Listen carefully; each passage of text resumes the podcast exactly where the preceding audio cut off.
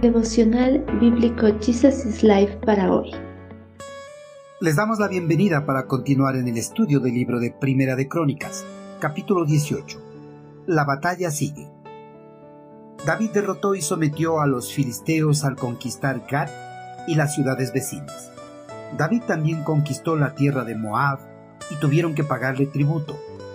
David también destruyó las fuerzas de Hadad ese rey de Soba David capturó mil carros de guerra, siete mil conductores de carros y veinte mil soldados de infantería de tiro.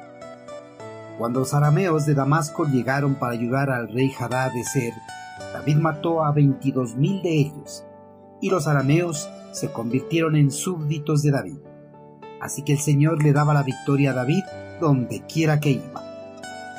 Con el propósito de expandir sus dominios y liberar completamente la tierra prometida de naciones invasoras, el ejército hebreo bajo el mando del rey David libró múltiples batallas. El pueblo hebreo desde el momento que pisó la tierra prometida tenía como deber expulsar a todos los pueblos paganos que habitaban en ella. Pero hasta el reinado de David, esta tarea no había sido cumplida, pues algunos territorios del reino todavía se encontraban bajo el dominio de naciones invasoras.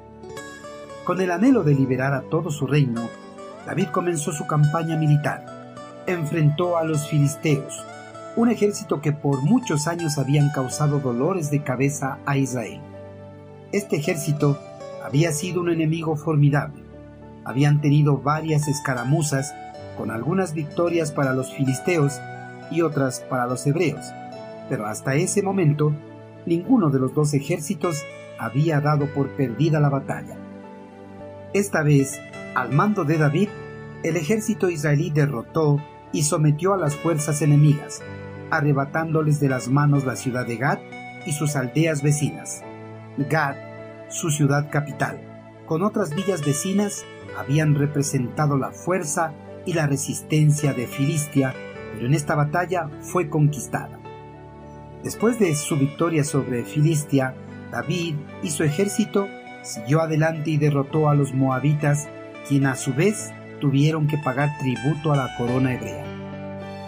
El monarca hebreo venció también a Hadadezer, rey de Soba, que está en dirección de Amán.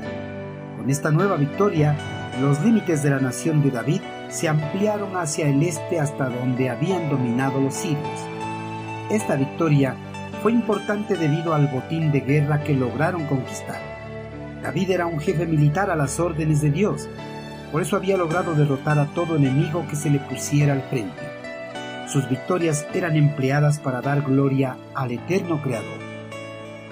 En los tiempos del Antiguo Testamento, las luchas de Israel con las naciones vecinas no fueron solamente batallas contra sangre y carne, sino contra huestes espirituales de maldad en las regiones celestes. Efesios capítulo 6, versículo 12. Por medio de esas naciones paganas, Satanás dejaba ver sus colmillos llenos de furia en contra del reino de Dios.